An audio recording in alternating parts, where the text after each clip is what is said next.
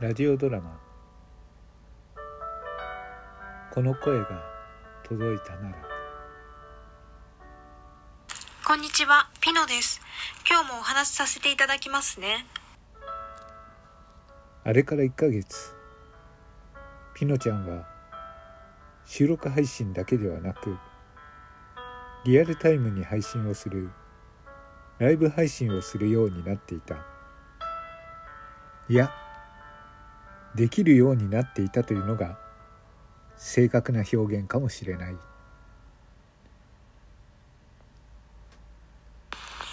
えーっと、今、私すごく緊張しています。まずは何を話そうかな。まだまだその語る口はおぼつかないけれどそれでも一生懸命リスナーと話しリスナーとつながりたいという気持ちは強く感じられる。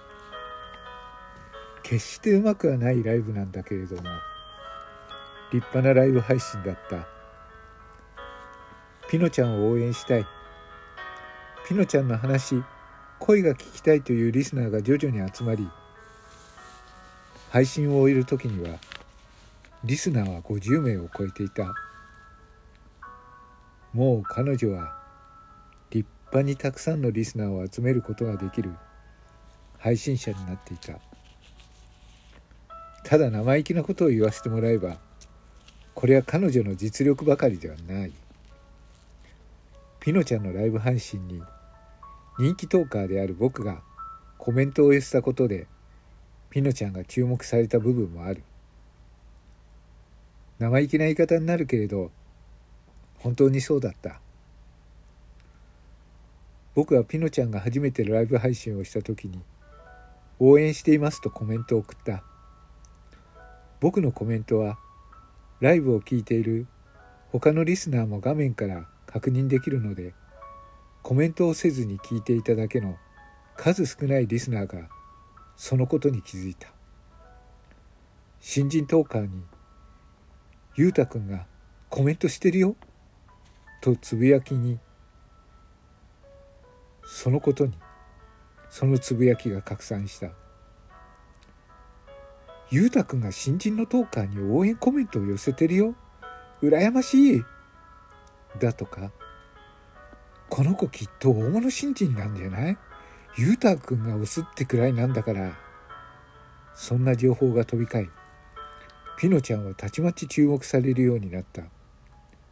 そしてある日ボーイトップアプリのお便り機能を使ってお便りが僕に届いた。お便りの送り主は頑張り屋ピノ。ピノちゃんから届いたお便りだった。はじめまして、ゆうたさん。今こうしてお便りを書いていて、とてもとても緊張しています。ボイトークの有名トーカーのゆうたさんに、私みたいなものがお便りを送っていいものなのか、悩みに悩んで、やっぱり送ってしまいました。ごめんなさい。ゆうたさんが私みたいなものを応援していただいて、本当に、本当にありがとうございます。感激でした。私には、ゆうたさんは雲の上の存在と思っていましたので、コメントをいただいたとき、舞い上がってしまいました。応援してるとまで言っていただいて、ピノは、ただただ感激で、雲にも登る気持ちでした。本当にありがとうございました。よろしければ、これからもよろしくお願いします。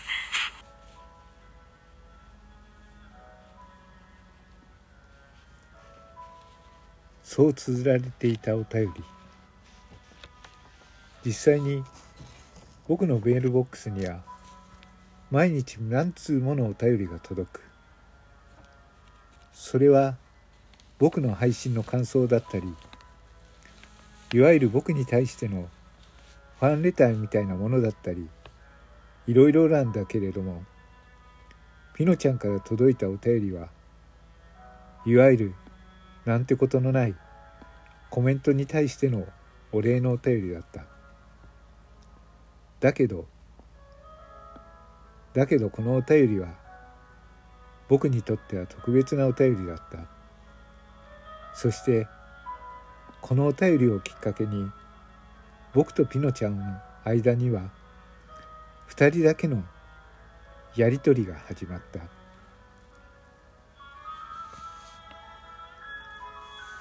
ピノちゃんお便りありがとう。お便りとても嬉しかったよ。それとピノちゃんは配信どんどん上手くなっているね。この調子でたくさんライブ配信や収録配信もするといいと思うよ。話題は何でもいいんだよ。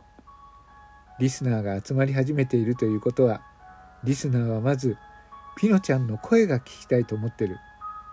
まずはそれに応えていくのがリスナー獲得の近道。僕に何か聞きたいことがあったら気軽に連絡してください。僕が答えられることならいつでも相談に乗ります。これからもよろしく。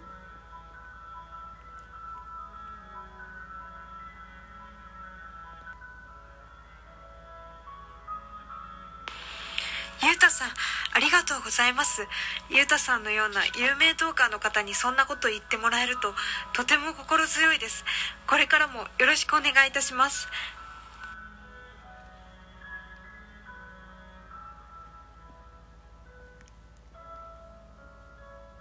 こんな感じで僕とピノちゃんとの往復書簡は始まった。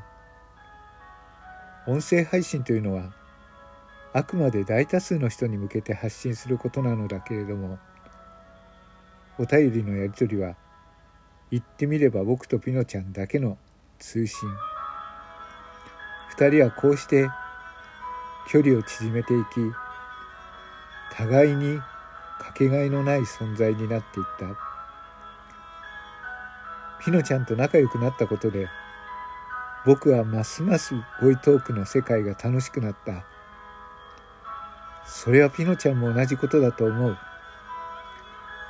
ボイトークの中に入ればピノちゃんと会える。お互いに今日起きた事実配信を通して報告し合っている。表向きたくさんの人に話しかけているように見えるけれども実は僕はリスナーの一人ピノちゃんにだけに向けて話しかけていた。そしてそれはピノちゃんも同じだった。たくさんの人が集うボイトークの中で二人の世界。それはそれは楽しい。楽しい毎日だった。だがそんな楽しい毎日は1ヶ月と続かなかった。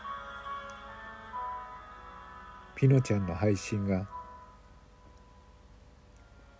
徐々に彼女の元気の輝きをなくし始めたのだ。